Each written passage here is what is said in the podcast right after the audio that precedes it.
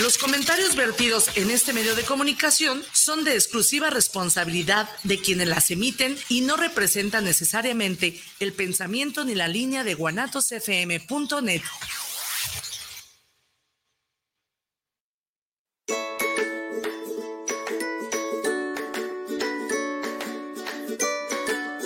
En México, las niñas, niños y adolescentes tenemos derechos desde que nacemos. Estos se establecen en la Ley General de los Derechos de Niñas, Niños y Adolescentes.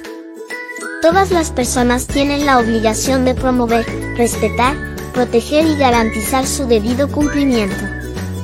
¿Sabes cuáles son nuestros derechos? Derecho a la vida, a la supervivencia y al desarrollo. Derecho a inclusión de niñas, niños y adolescentes con discapacidad. Derecho a la libertad de expresión. Derecho a no ser discriminado.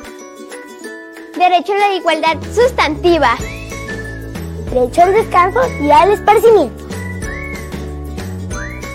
Derecho a la información tecnológica. Derecho a la educación. Derecho a la salud. Derecho a la participación. Derecho a vivir en condiciones de bienestar y un sano desarrollo integral. Derecho a vivir en familia.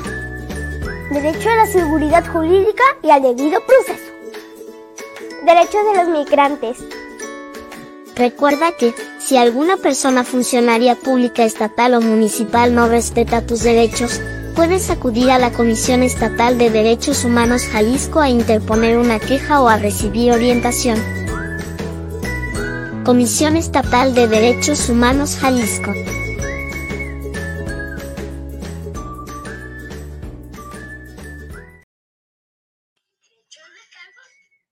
Muy buenas tardes. Le damos la bienvenida a esta emisión de Desde Cero, el espacio de eh, Incavimex y el colectivo Papaloto. Hoy estaremos iniciando el mes de las niñas, niños y adolescentes, el mes de abril, y por eso tenemos invitadas de súper lujo el día de hoy. Gerardo probablemente se nos conecte desde Querétaro. Michelle anda en un asunto personal, pero el día de hoy tenemos a la maestra Cintia Paola, que es la titular de la sexta visitaduría de la Comisión Estatal de Derechos Humanos. Esta visitaduría, las visitadurías en la Comisión de Derechos Humanos son las responsables de atender las quejas de las personas y esta es la visitaduría responsable de atender los asuntos relacionados y vinculados con las niñas, niños y adolescentes. Bienvenida, maestra. Buenas tardes, muchas gracias, maestra Arenas, por la presentación. Este, aquí estamos para resolver todas las dudas en referencia al trabajo de la sexta visitaduría de la Comisión Estatal de Derechos Humanos, como bien lo, lo acaba de comentar. Es con la reingeniería, esta presidencia tuvo a bien este, aperturar esta sexta visitaduría que es especializada en niñas, niños y adolescentes. Y pues ahí se, se ventila todo el procedimiento acerca de el resguardo de todos esos derechos. Bienvenida, maestra. Muchas, Muchas gracias. gracias. Tenemos también dos invitadas también de lujo. Tenemos a Ivana Montserrat. Bienvenida, Hola, Ivana. Buenas muchas tardes. Gracias. ¿Cómo estás? Muy, muy bien. Qué bueno, qué bueno. ¿Qué te parece el tema de hoy? Eh, se me hace mm, interesante. Interesante, ¿ok? Este, estaremos pues abordando estos temas. Y tenemos otra invitada el día de hoy también que nos está, que nos va a acompañar. Bienvenida, muy buenas tardes. Y Gerardo nos acompaña desde Querétaro. Gerardo, buenas tardes. Paco, ¿qué tal? Buenas tardes. Eh, un saludo a quienes están presentes ahí en la cabina por asuntos, eh, pues, entre tipo familiar y ya ves cómo estamos en estas épocas. Pues estamos ahora acá desde la ciudad de Querétaro, mi ciudad de origen y visitando, pues, después de tantos años allá de Guadalajara, ¿verdad? No, muchísimas gracias, Gerardo. Pues miren, este, agradecemos que estén conectados en este, en esta plataforma. Agradecemos al ingeniero Israel que siempre nos apoya, nos apoya, nuestro webmaster, y sobre todo la plataforma de Guanatos FM, que nos permite llegar hasta todas y todos ustedes. ¿Desde cuándo creen que se festeja o se celebra el Día del Niño en México? ¿Desde cuándo creen? ¿Hace mucho, hace poquito? Hace muchos años. Desde el Hace- primero de abril. Desde el primero de abril, aún es el 30 de abril, pero hace, ¿cuánto, cuánto crees, Ivana? Como unos. ¿20 años, 30 años, 40 años? Como, ¿Tú cómo ves, Mariana? ¿Cuántos años crees? Unos 20 años. ¿20 años? Yo creo No, más, yo más. creo que unos. ¿Cuántos? Más o menos como unos 50 o más años. Pues les doy el dato. México es de los primeros países que empezó a celebrar a las niñas y a los niños. Fue en el año de 1924 que, ah, ¿verdad? Mucho antes que las Naciones Unidas y mucho antes que muchos países, nuestro país le dedica un día a las niñas y niños. niños. Y es precisamente el día 30 de abril, ¿verdad? ¿Quién era presidente en aquellos años? Álvaro Obregón y era secretario, en aquel tiempo se llamaba ministro de Educación, don José Vasconcelos, un referente en materia, un hombre histórico, pero era para mí importante que nos diéramos un momento para recordar y precisar desde cuándo estamos celebrando. Sin embargo, es importante que tengamos claro que las niñas y niños en el estado de Jalisco son una población muy importante. ¿Cuántas niñas creen, qué porcentaje de niñas y niños creen que es la que hay en el estado de Jalisco? ¿Cuántas creen, Mariana? Mm. Ay, ¿10%, 20%, 30%? ¿Cuánto creen? Son más las niñas que los niños, Paco. Sí, desde luego, pero el porcentaje, Gerardo. Eh, debe No. ser un 55, 60% de niñas sobre el resto de niños. Andan más desenfocado. Espantosa X, dijera Chabelo, en paz descanse. Ándale. No, porcentaje de la población total, ¿cuántas, ya. ¿cuántas son niñas y niños? mm, 10%, 20%, ¿cuánto creen? 45%. 45% dice Mariana, tú Ivana, Estoy pensando. ¿estás pensando? Ok, yo creo que un 60%. 60%. Bueno, las dos tienen espantosa X. Ah. Este, la población total en Jalisco, de acuerdo al censo del INEGI en el año 2020, maestra, nos da un resultado de 8.348.000 personas.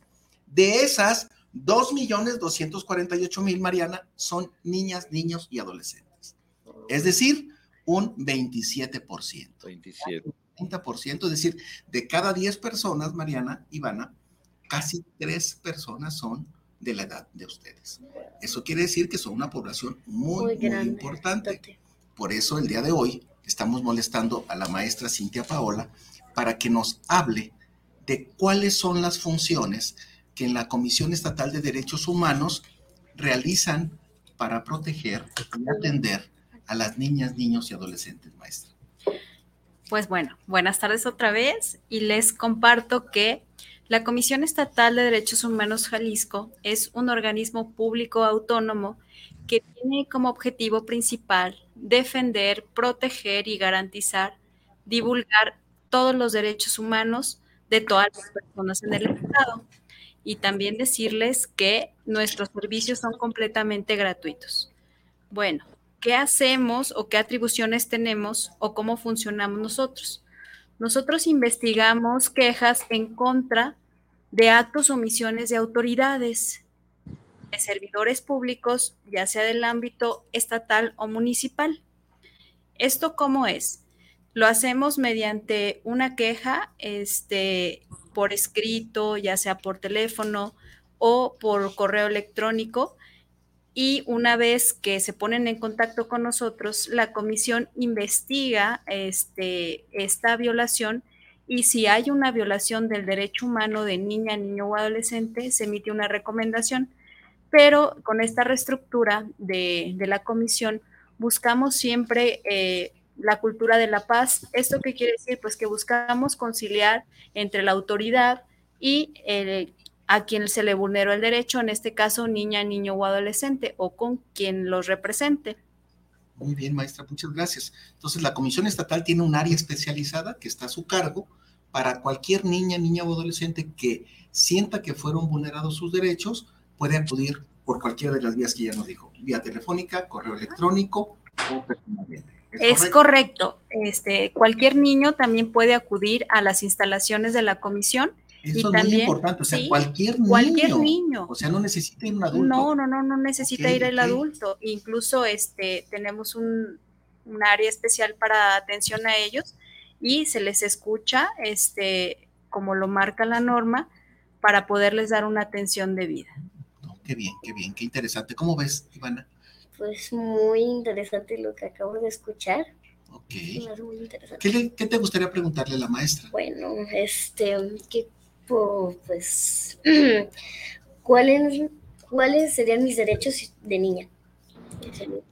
Ivana, muy buena pregunta. Tienes muchos derechos y que las autoridades deben de respetar completamente. Es el derecho a la vida, a la supervivencia y al desarrollo. También tienes derecho a la prioridad, derecho a la identidad, derecho a vivir en familia, derecho a la igualdad sustantiva, derecho a no ser discriminada, tienes derecho a la salud, tienes derecho a recibir educación y tienes derecho a tener acceso a las redes también y a la intimidad. Tienes un montón de derechos, como ya lo vimos en el videíto, y que todas las autoridades tienen que respetar esos derechos y no omitir ninguno de estos, porque si alguna autoridad hace esto, la Comisión Estatal de Derechos Humanos en donde yo trabajo, eh, cuidamos que las autoridades no te hagan esa vulneración de ese derecho. ¿Cómo ves, Ivana? Wow. Está interesante, ¿no? Sí, muy interesante. Entonces hay un área. Una pregunta, si me permiten. Adelante, por favor, Gerardo, gracias. Eh, a, la licenciada de los derechos humanos, buenas tardes. Eh, preguntarle, ¿cuál, es el principal porcentaje o qué tipo de queja es lo principal, lo más recurrente que tienen en torno al maltrato a menores? Y además, cuando llegan a ir solos, los niños que llegan a acudir, ¿Por qué se quejan regularmente? Podemos deducir que por violencia, algunas situaciones. ¿Cuáles son sus estadísticas en esa situación? Si nos pudiera comentar de favor. Bueno, los derechos que más se vulneran son los derechos de legalidad y seguridad jurídica, de este de la vinculación al derecho de la educación, a la integridad y seguridad personal y a la discriminación. Y las autoridades, déjenme les platico, más señaladas en, estos, en estas vulneraciones, tristemente es la Secretaría de Educación, la Fiscalía del Estado, el DIF Guadalajara, la Procuraduría de Protección de Niños, Niñas y Adolescentes. Y en la actualidad, hasta el día de hoy, tengo 80 quejas. Esto es a partir del primero de enero al 31 de marzo, este, por estos diferentes tipos de violaciones. Vaya, interesantes los datos que usted nos eh, proporciona en estos momentos. Muchas gracias. Paco, aquí seguimos adelante. No, fíjate que es, muy interesante, Gerardo. También señalar que eh, la comisión no solamente recibe quejas, ¿verdad, maestra? Hay otras áreas también en la misma Comisión de Derechos Humanos que permiten o que están enfocadas a las niñas, niños y adolescentes, ¿verdad?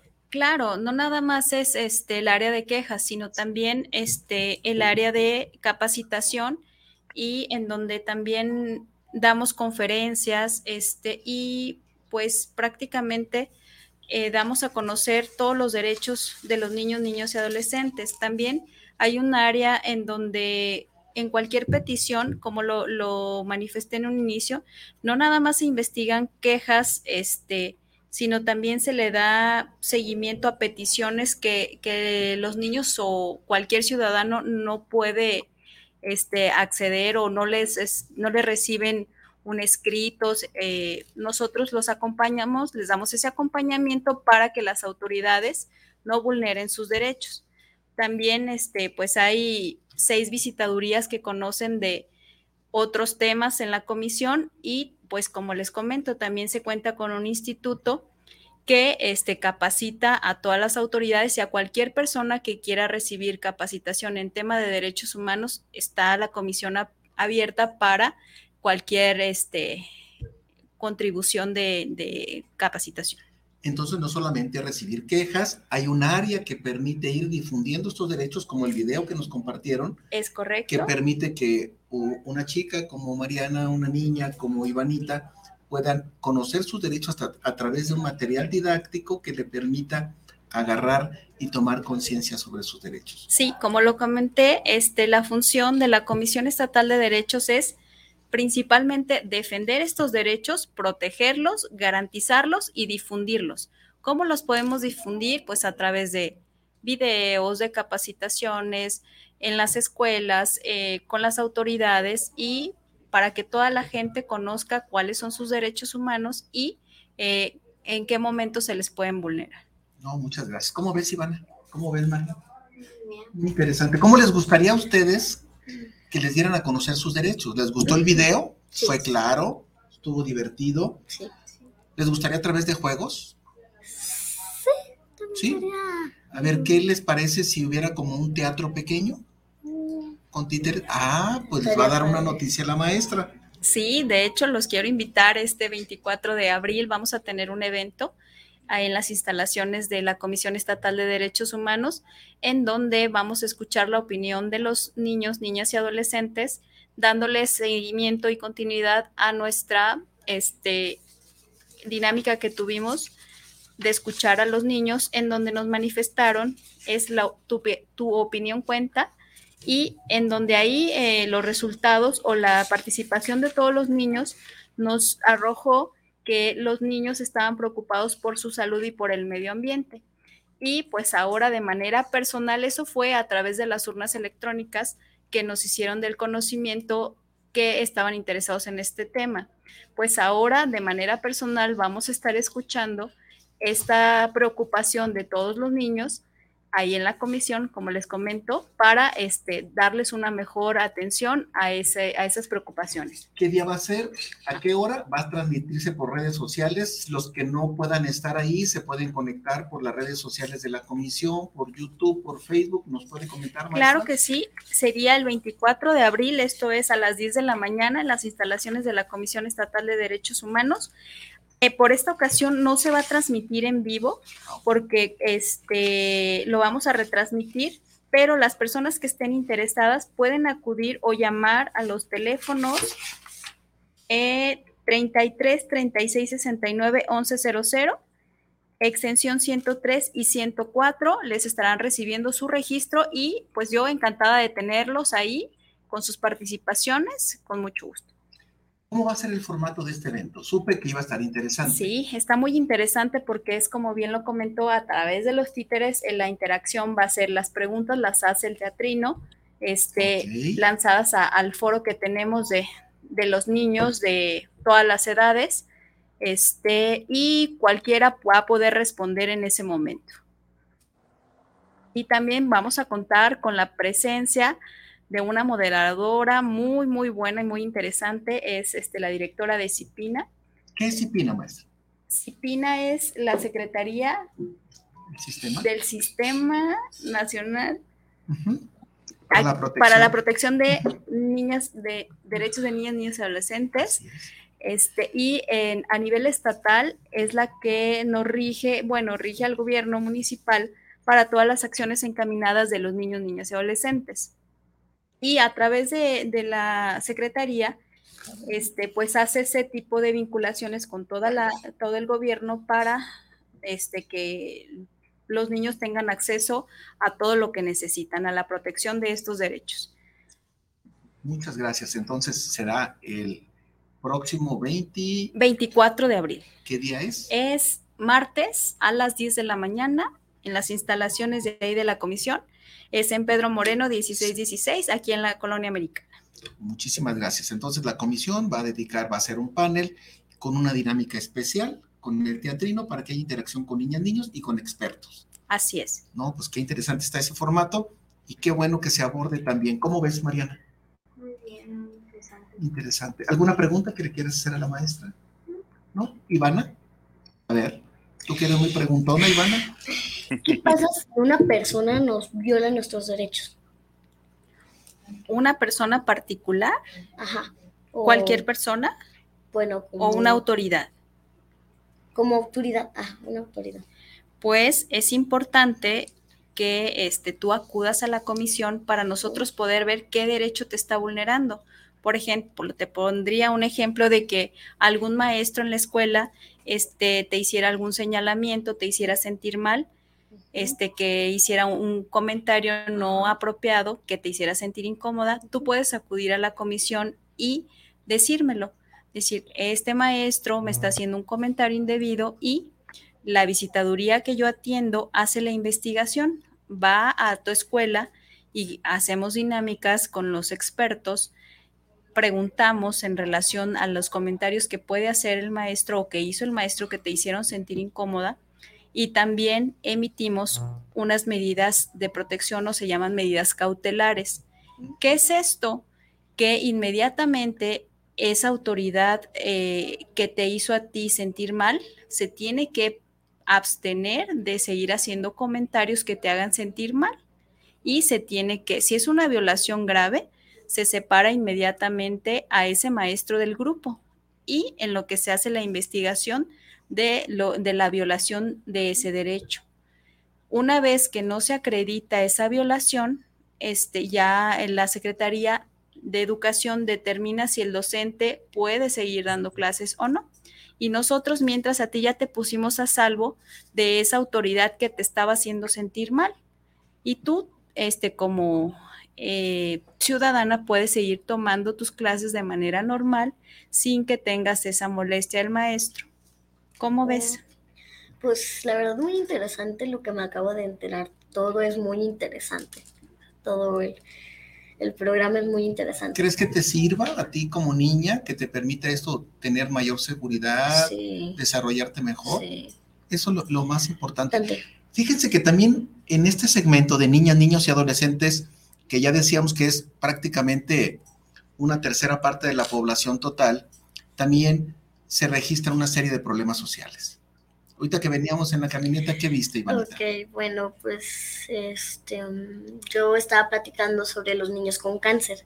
Hay niños que no tienen cáncer y se burlan, o sea, no, no tienen que hacer eso, tienen que apoyarlos o decirle, oye amigo, ¿cómo estás? Eh, ¿Estás pasando ¿Pero por, qué se burlan? A ver, platícanos. Porque pues a lo mejor está extraño, a lo mejor está hinchado, a lo mejor está sin pelo, a lo mejor están, pues cosas así que pues son síntomas del cáncer.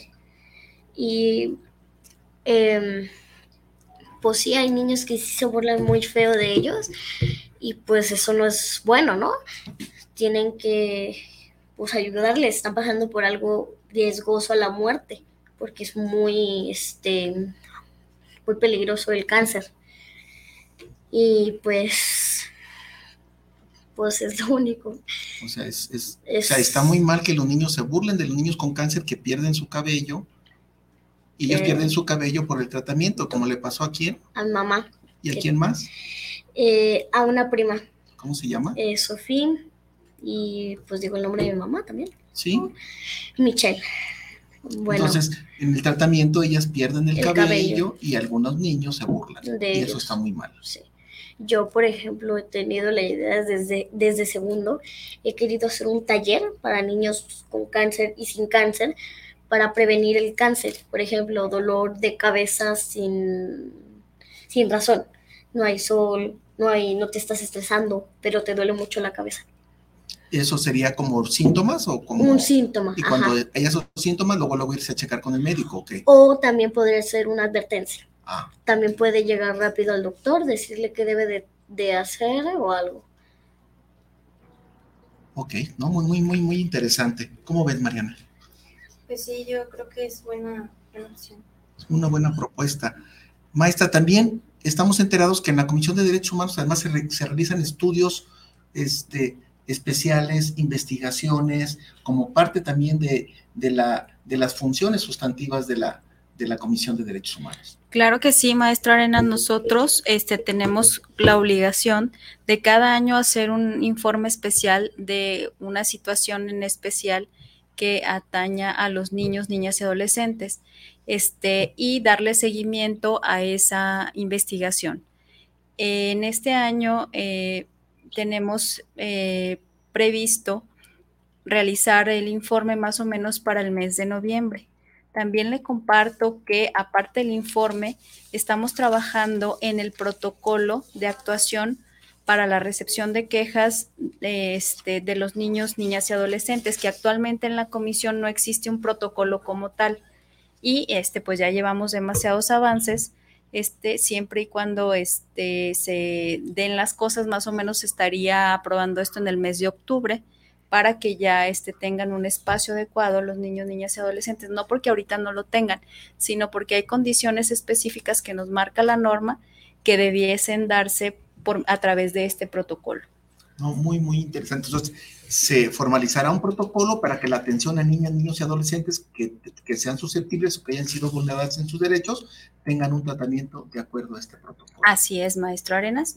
Y este, para que ellos también se sientan cómodos en un lugar tranquilo en donde puedan ser escuchados y no sean revictimizados al momento de hacer esa, esa queja y que se cuiden todas las fibras sensibles que en un momento dado puede moverse o que puede hacer sentir mal, ya de por sí ha sido violentado por una autoridad y al momento de que llega con nosotros y lo escuchamos eh, en cuanto a, su declaración, este, sea otra vez vulnerado esa situación. Sí, eso es muy interesante porque eso también hace, el hecho de que no sean atendidos de manera correcta, hace que las personas no acudan, ¿verdad? Claro, este, dicen, no, ya pasé por un proceso, me van a revictimizar, no me van a dar la atención adecuada, me voy a sentir incómodo. Y pues no, lo que queremos es fomentar esa cultura de denuncia para que las autoridades, este, que en un momento dado vulneraron esos derechos, tengan también una consecuencia y no se estén dando estos sucesos para que los niños estén pues ejerciendo su vida de manera natural sin violación a ninguno de estos derechos. Muchísimas gracias. Muy, muy interesante. Adelante, Gerardo, por favor.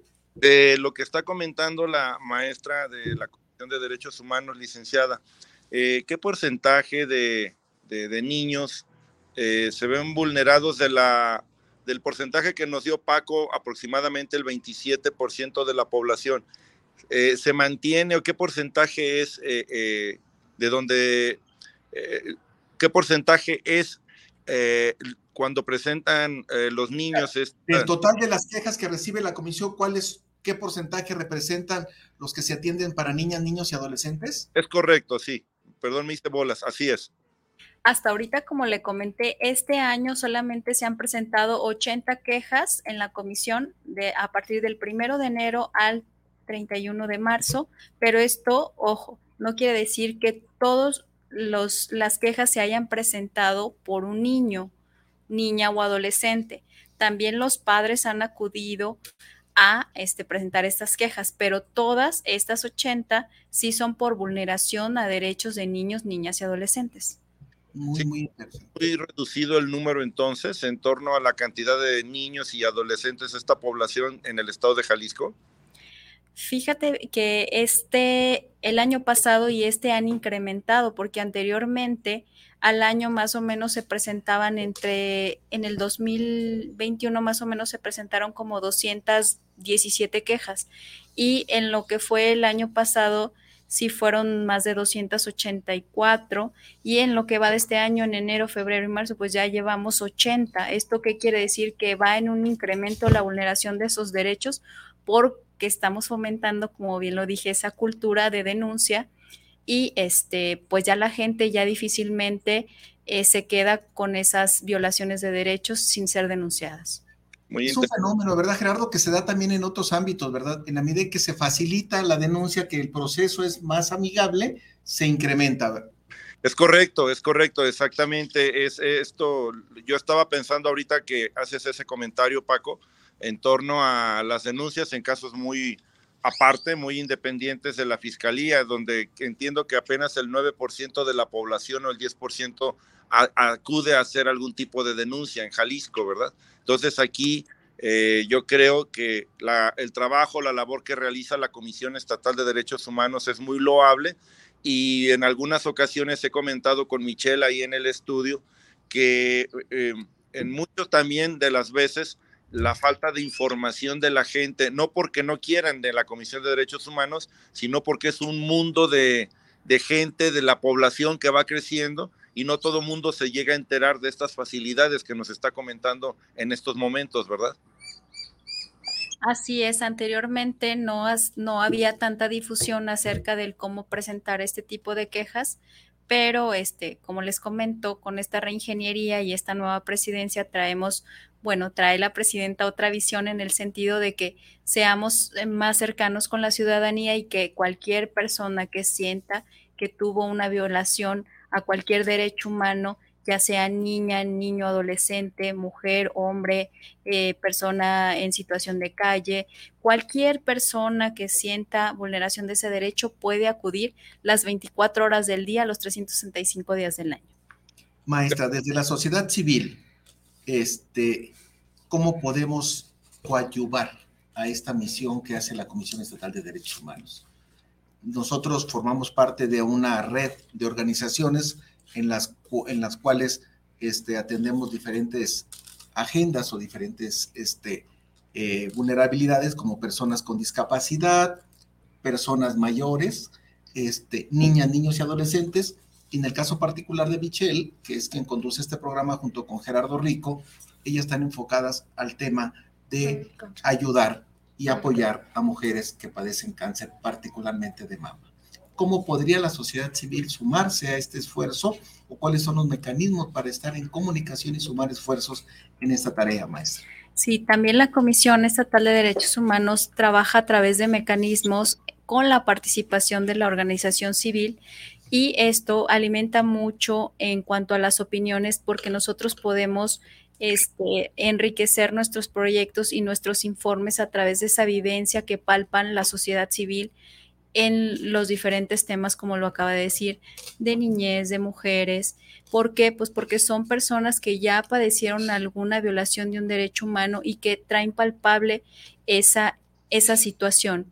Y para nosotros como comisión es enriquecedor contar con esta participación, porque yo creo que si sumamos esfuerzos de las autoridades, de la sociedad civil, podemos hacer políticas públicas que puedan realmente pues abonar eh, a solucionar cualquier tipo de, problemática que esté, esté en el tema de mujeres, de niños, porque pues en conjunto yo creo que sumamos más visiones y podemos hacer más por la ciudadanía.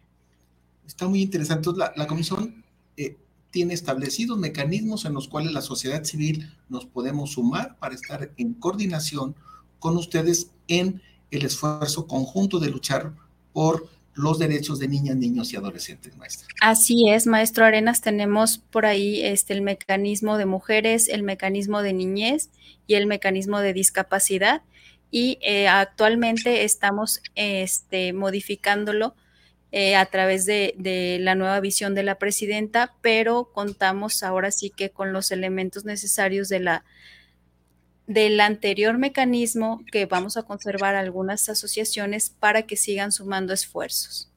Está muy interesante, entonces esos mecanismos nosotros podemos poner nuestro granito de arena para podernos con respecto. ¿Cómo ves, Ivana? Bien, ¿puedo hacer una pregunta? Sí, adelante. Em, ¿Por qué hay niños y niños, hay niñas y niños que trabajan en la calle?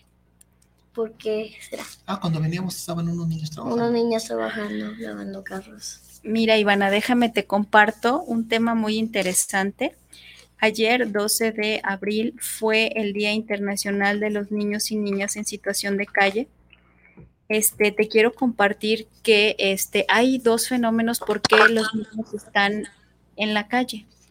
Una es porque este, rompieron un vínculo familiar. En sus casas ya no estaban a gusto porque este, tenían pues violencia y ellos pues se cansaron de recibir esa violencia y ellos por su propio pie deciden salir a las calles a, tener como una paz supuestamente que se ponen más en riesgo porque ahí encuentran todo tipo de peligros. Ajá secuestradores, cualquier persona. Cualquier tipo de persona que los puede inducir a tener una drogadicción, un abuso sexual, una explotación infantil. Y es muy triste. Y hay otro tipo de niños que están en la calle, que estos este, trabajan en la calle por apoyar a las familias para que tengan un sustento en casa. Esto es pues porque papá y mamá no cubren esas necesidades y como tienen muchísimos hijos, estos son seis, siete, entre todos es más posible que tengan que comer con el trabajo de todos. Como ves, Ivana? muy, muy interesante. Un poco triste, ¿no? O sea, que un niño que debe de estar en la escuela, que tiene que estar jugando. Y que tiene que comer. que tenga que estar trabajando. Y con riesgo, ¿ya viste ahorita? Eh, ¿Puedo contar algo de una niña de 10 años que falleció? Sí. Adelante. Eh, bueno, em, lo que pasó fue, yo esto me enteré cuando yo estaba viendo pues TikTok, así. Me enteré que una niña de 10 años fue apuñalada por un hombre de 23 años y acusada sexualmente. Ah, qué terrible está eso. Y pues murió. Sí, desde luego. Entonces, por eso es importante cuidar. Mariana, que no solamente nos cuidemos nosotros. Si vemos a una niña o un niño que está en riesgo, tenemos que brindarle el auxilio. Esa es nuestra obligación como ciudadanas y ciudadanos. Ustedes, como son jóvenes, tienen que decirle a sus padres que tenemos que brindarles el apoyo a esas niñas y a esos niños. Es nuestra obligación como ciudadanas y ciudadanos. Apoyarlos. Apoyarlos. Y esa es una situación difícil. El, el, imaginen, ahorita está haciendo mucho calor, pero cuando hace mucho frío hay niñas y niños que duermen en la calle. Entonces, ese es un fenómeno que tenemos que estar muy sensibles, sobre todo las organizaciones de la sociedad civil, para poder establecerlo. Gerardo, ¿algún comentario? Perdón, Iván. No, que hasta ni siquiera se pueden tapar, aunque tengan frío, tienen que enfermarse de, de, de enfermedades de la gripe, de respiratorias, hasta riesgo a la muerte. Claro. Por no taparse y por tener tanto frío. Sí, y en el calor también, Mariana, o sea, la deshidratación y tienen que estar ahí porque si no, no tienen dinero. Entonces, tenemos que ser muy sensibles al respecto. Yo, yo seguiría preguntando, Paco, si, me permites. Eh, las cifras, eh, si tienen alguna cifra en la Comisión de Derechos Humanos, actualmente cuántos niños de la calle hay en la zona metropolitana de Guadalajara, al menos, son los municipios, y bueno, ¿dónde es donde se encuentra la principal reincidencia de este fenómeno que se da en la zona metropolitana, que desafortunadamente vemos que va creciendo cada día? Sí, mira, desafortunadamente es un dato que la Comisión Estatal de Derechos Humanos no tiene porque este, pues realmente nosotros nos damos cuenta de esas vulneraciones únicamente a través de la denuncia de la violación de estos derechos, a través de las quejas. Nosotros nada más tenemos el registro de tres quejas presentadas en el año 2008. Hasta el día de hoy no tengo cifra específica de cuántos niños y niñas eh, están en situación de calle. Hace unos días se hizo un pronunciamiento por el Ayuntamiento de Guadalajara que solamente en el primer cuadro manifestaban ellos alrededor de 300 niños, pero no hay una suma este, específica en zona metropolitana ni en el interior del estado que tengamos este, pues, referida en ese tema. Comentaba usted de la pregunta que le hizo Ivana hace un momento, los motivos principales de los que abandonan los niños eh, su casa, el hogar, eh, ¿cuáles son? ¿Qué registros tienen en ese sentido? pues que la propia familia los lastima, salen este, completamente desilusionados porque se rompe ese vínculo familiar y ellos buscan un refugio en la calle. Como te comento, no hay una denuncia que nos especifique cuál es ese, ese derecho que la propia familia vulnera, pero a lo que existe en general es pues que se rompe ese vínculo familiar y que ellos buscan ese refugio en, la calle. Y pues en la calle sabemos que hay familias de acogida que les brindan un techo, este, pero esto a través de que los propios niños eh, se presten a delinquir, se presten a, pedir dinero en las esquinas, a limpiar vidrios, al abuso sexual, se dan muchas situaciones. Eh, no podemos determinar eh, una causa general que pues incentive a los niños a abandonar sus senos familiares. Muy interesante, muchas gracias por la respuesta. Adelante, Paco. Gerardo, hay otros mecanismos que son los que hacen estos estudios. Te comento rápidamente y le comento al auditorio. El sistema, el, a nivel nacional, se creó por mandato de la Convención, Convención Internacional de Derechos de Niñas, Niños y Adolescentes. Los estados que suscribieron, es decir, los gobiernos que suscribieron, esta firma, entre ellos México, por supuesto, se obligaron, Gerardo, a crear un sistema nacional de protección de niñas, niños y adolescentes. En nuestro país, ese sistema está establecido en dos normas o en dos leyes sustantivas. Una es la ley general, esa es la nacional, la ley general de los derechos de niñas, niños y adolescentes, y en Jalisco se adopta por mandato también la ley correspondiente para el estado de Jalisco. En esta, amigas y amigos, se establece, entre otras obligaciones, la creación de un sistema en que interactúen todas las dependencias públicas que tienen relación con la protección y los derechos de niñas, niños y adolescentes. Ya lo decía la maestra Cintia hace un momento, a este sistema se le llama CIPTINA, que es precisamente Sistema Integral de Protección para Niñas, Niños y Adolescentes. Hay un sistema nacional en el que participan las autoridades de Jalisco y hay un sistema estatal en el que participan más de 38 instituciones que se vinculan desde su ámbito de responsabilidad con estos temas. En estas áreas, cada una de ellas, que van desde la Fiscalía, Gerardo, hasta el DIF, que van desde las áreas de alimentación de Naciones Unidas, interactúan en este sistema. Y cada una de las dependencias aporta lo que de acuerdo a su misión institucional le corresponde. Estos sistemas son un gran avance, un gran avance que permite que Jalisco pueda disponer de una red y estar vigilante de las diferentes circunstancias de vulnerabilidad de niñas, niños y adolescentes. Me explico. Tenemos niñas y niños en situación de movilidad humana, Gerardo. Ojo, no solamente extranjeros.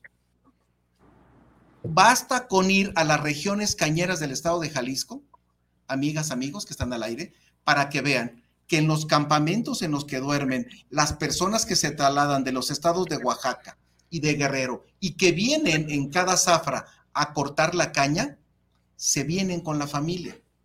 Y hay un fenómeno de movilidad de niñez interna que no está en las mejores condiciones. Los campamentos no son el mejor lugar en el que las niñas, niños y adolescentes pueden desarrollarse ha habido esfuerzos y este sistema lo que permite es que cada uno en su área pueda atender este tipo de circunstancias. Y señalaba ahorita movilidad humana o migración interna, migración entre mexicanos.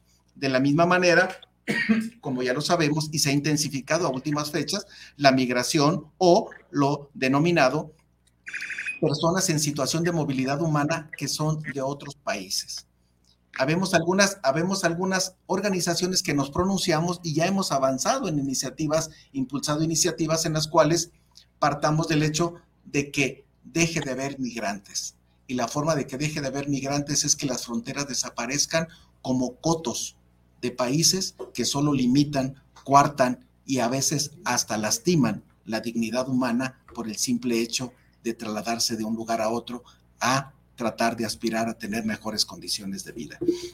De la misma manera, hay datos que nos llevan a enormes retos. Jalisco es un estado que presenta un índice de desarrollo humano muy más que aceptable. Sin embargo, las cifras del último censo en materia de asistencia escolar nos señalan que el 97.6% de las niñas, niños y adolescentes en edad escolar asisten a la escuela. Será una cifra que no nos, que no nos, este, que sería muy buena, ¿no? 97.6. Sí. Muy aceptable, claro. El problema, Gerardo, es que 2.4, amigas y amigos, representan más de 180 mil niñas, niños, adolescentes que día a día, por no tener condiciones, no asisten tan solo a la escuela. De la misma manera, tenemos que en los últimos cuatro años se ha desplomado la cobertura en materia de salud y lo peor aún, se ha desplomado la cobertura de el esquema básico de vacunación para niñas y niños. Esos son retos, Gerardo, que nos llevan a la sociedad civil a tener que seguir impulsando esfuerzos desde la sociedad civil para compensar lo que las autoridades federales obligadas a tener el tema de salud, de acuerdo al Consejo Nacional de Salubridad, han omitido o, en el peor de los casos, han desatendido. Entonces, esos retos nos llevan a que en este mes de la niñez tengamos clara cuál es la agenda precisamente de la sociedad civil para poder establecer una hoja de ruta en la cual pongamos nuestro granito de arena para seguir fortaleciendo las mejores condiciones de niñas, niños y adolescentes. Adelante, Gerardo.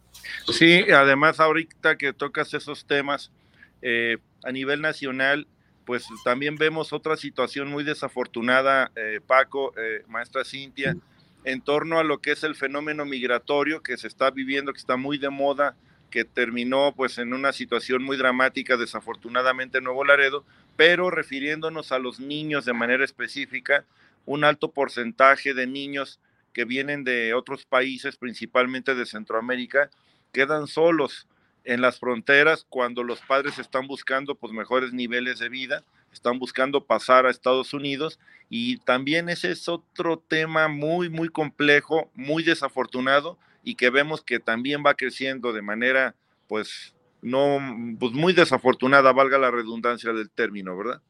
Sí, mira, eh, son cuestiones de vulnerabilidad. Eh, mm, si no tiene inconveniente, ya nuestro webmaster nos está mandando los saludos. Rápidamente, maestra, si me lo permite. Claro que sí. Eh, aquí, afortunadamente, en el programa hay mucha participación. Miguel Ángel Hernández nos envía saludos para Desde Cero.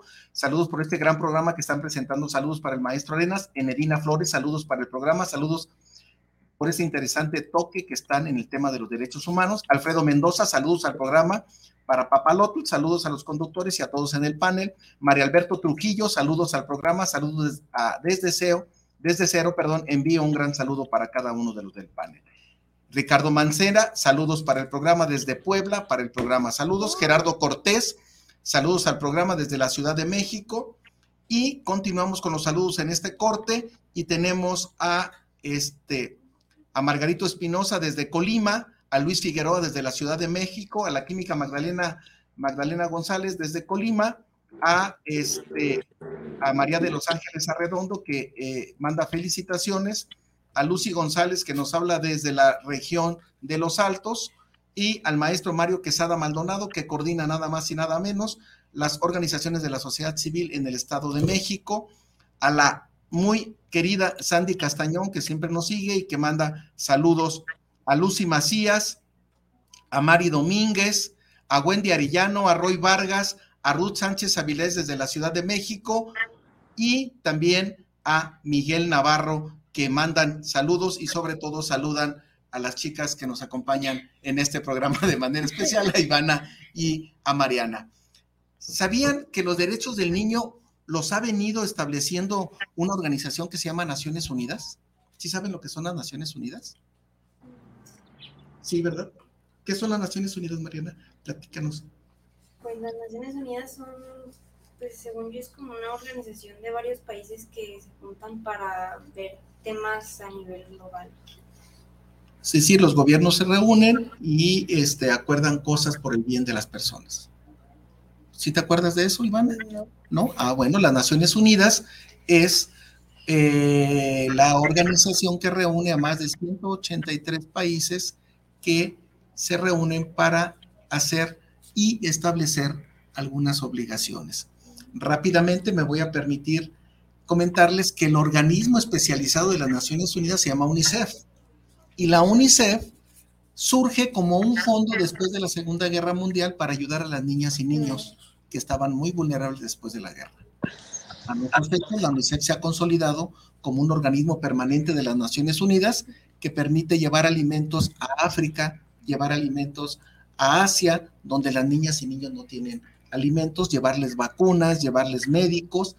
Y quiero comentarles que el primer acuerdo que tuvo la Asamblea General de las Naciones Unidas fue precisamente la creación de la UNICEF.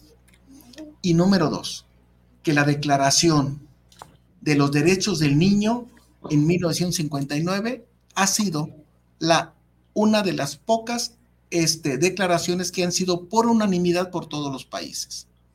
Y que la UNICEF, como organismo de las Naciones Unidas encargado de atender a las niñas, niños y adolescentes, a la niñez, le fue otorgado el Premio Nobel de la Paz por esta labor. ¿Cómo ven? Está interesante, ¿no? Sí. Muy, muy interesante.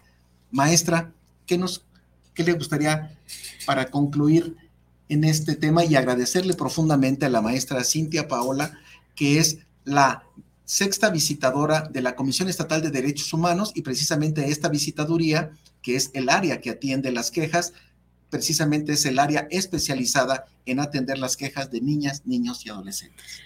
Yo por último quisiera compartirles los cursos de formación y de capacitación que tenemos en el Instituto Tenamaxtli. Les voy a mencionar alguno de ellos. Son los fundamentos y desarrollo histérico de los derechos humanos. Tenemos los derechos humanos de los niños, niños y adolescentes, derecho humano a la educación, los derechos humanos y el COVID. Todos estos están en nuestras páginas este, de redes sociales para que tengan conocimiento y también en, respuesta a Néstor Rentería, este, que hace la manifestación ahí este, en un comentario, sí tenemos una campaña activa de que sepan todos cómo pueden este, dar eh, eh, ese seguimiento a sus peticiones, a sus quejas. Y también tenemos cursos de capacitación en línea para que por ahí chequen nuestras redes sociales. Y yo de antemano agradecerle el espacio este, la compañía de ustedes para darles a conocer cómo está trabajando en este momento la Comisión Estatal de Derechos Humanos, en específico en la sexta visitaduría que represento de niñas, niños y adolescentes y que cualquier cosa estoy ahí a sus órdenes, los puedo atender yo también de manera personal. Para cualquier eh, aclaración o duda, ahí estoy a sus órdenes. Muchas gracias también a, a nuestras compañeritas Mariana e Ivana por sus intervenciones y pues muchas gracias, maestro No, gracias a usted y la verdad que muy interesante, le seguiremos molestando si no tiene inconveniente porque pues, sí, adelante, adelante. Este... Trae su acordeón, Ivana. Mm, ¿Cómo puedo apoyar a los niños y niñas que trabajan en la calle? ¿Cómo qué podría hacer? Muy buena pregunta. Pues, ¿cómo los podemos ayudar? Pues a lo mejor platicando con ellos y decirles que no es una condena estar en la calle eh, pidiendo una moneda, que tienen derecho a otra oportunidad de vida, que cada uno de esos niños son un proyecto y que así como tú estudias, ellos tienen el derecho de, de recibir esa educación y así como tú puedes ir y descansar y divertirte, ellos también tienen ese derecho porque ellos, ¿qué crees? Ivana, ni siquiera conocen cuáles son sus derechos. Entonces es muy triste que ellos no sepan ni siquiera que la ley los protege, que eh, las convenciones los protegen. Entonces es una desinformación que ellos ni siquiera saben que ellos tienen esos derechos y nosotros como adultos y como niños podemos incidir cuando veamos a lo mejor tú un niño en la calle decirle, ¿sabes que tienes derechos? ¿Sabes que no tienes que estar en una esquina trabajando? Yo hago mucho esos ejercicios y, me ha funcionado eh, de decir, pues les deja sembrada esa semilla, de decir, tengo otra oportunidad de vida, porque cada niño es un proyecto de vida. Cada en cada niño podemos ver un enfermero, un doctor, un arquitecto, tienen otra posibilidad de vida que ellos no conocen. ¿Cómo ves, Ivana? Sí, muy interesante. Yo, por ejemplo, cada Navidad, bueno, no Navidad, dono juguetes. Yo no, yo tengo un montón de juguetes y en Navidad pues me dan muchos juguetes. Mi mamá me dice, ve agarrando los juguetes que ya no uses, o sea, que ya los hayas olvidado. Eh, los limpiamos, hacemos cosas, los ponemos, les ponemos un moño, unas bolsas y se los damos a los niños. Les decimos, a veces a lo mejor es año nuevo, les decimos feliz año nuevo, que te la pases pues bien. Claro. Es lo que nosotros hacemos también lo que yo quiero hacer es como agarrar comida, comprar pura comida y agarrarla en bolsas e irla repitiendo a niños que no tienen casa. Como cuando regalamos pelotas, ¿no te acuerdas? Sí, cuando regalamos pelotas. ¿Cómo ven, Mariana? Pues está bien. Fíjense que, eh, abusando de su presencia, maestra, eh, Incabimex y Papalotl tendrán un evento importante en este mes del niño, un evento con causa tendremos una función de lucha libre en la Arena Jalisco y esa función de lucha libre tiene como objetivo que las niñas y niños que asistan, la entrada será gratuita, solo les pediremos una cosa, que elaboren una carta. Para los niños que estaré la, para los niños con cáncer. una cartita de aliento, una cartita de para apoyo. Para decirles, eres fuerte, tú puedes lograr esto, este, más tú eres fuerte, tú nunca te rindas, sigue con tu esfuerzo. Como yo lo mismo que le decía a mi mamá, sigue, no te rindas. Entonces la idea es que los niños, en lugar de boleto, llevarán una cartita y esa cartita la recolectaremos y las llevaremos a hospitales y, se las y se las daremos a los niños. Si pueden y tienen un juguetito, también se recibe el juguete. Esa es la idea y el sentido de este evento es primero celebrar a las niñas y a los niños, pero sobre todo sensibilizar esa solidaridad entre niñas y niños, con respecto a las niñas y niños que están. ¿Cómo ve, maestra? Excelente, pues sumadísima la causa. Por ahí estaré con mi participación de mi cartita y mi juguete, claro que sí, y acompañándolos en ese evento. Y me parece excelente que concienticemos que una cartita es un, mensaje de, aliento, de amor, de esperanza a una persona que está batallando, luchando con esa terrible enfermedad y que poniéndonos en las manos del creador, él va a hacer cosas increíbles en esos niños, niñas que pasan por ese tipo de, de padecimientos. Muy bien, maestra. Adelante, Gerardo, para cerrar. Únicamente agradecer la presencia de la maestra Cintia. Es muy loable lo que está realizando, lo que acabo de escuchar o acabamos de escuchar por parte de la Comisión Estatal de Derechos Humanos.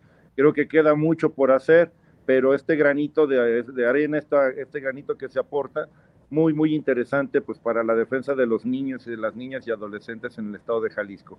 Es que todo eh, de mi parte, Paco, maestra, muchas gracias nuevamente y saludo a las invitadas de honor que tuvimos ahí en la cabina.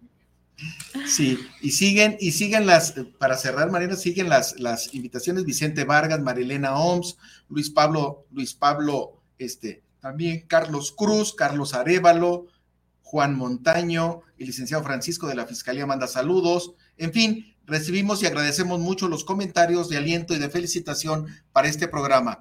Cerraremos el programa diciendo que los derechos de niñas, niños y adolescentes se encuentran consagrados en lo que les llamamos los 20 derechos de las niñas, niños y adolescentes y que están establecidos tanto en las páginas de la Comisión Estatal de Derechos Humanos como también en la página del Sistema este, Integral de Protección para Niñas, Niños y Adolescentes y que van desde el derecho a la vida hasta el derecho a participar.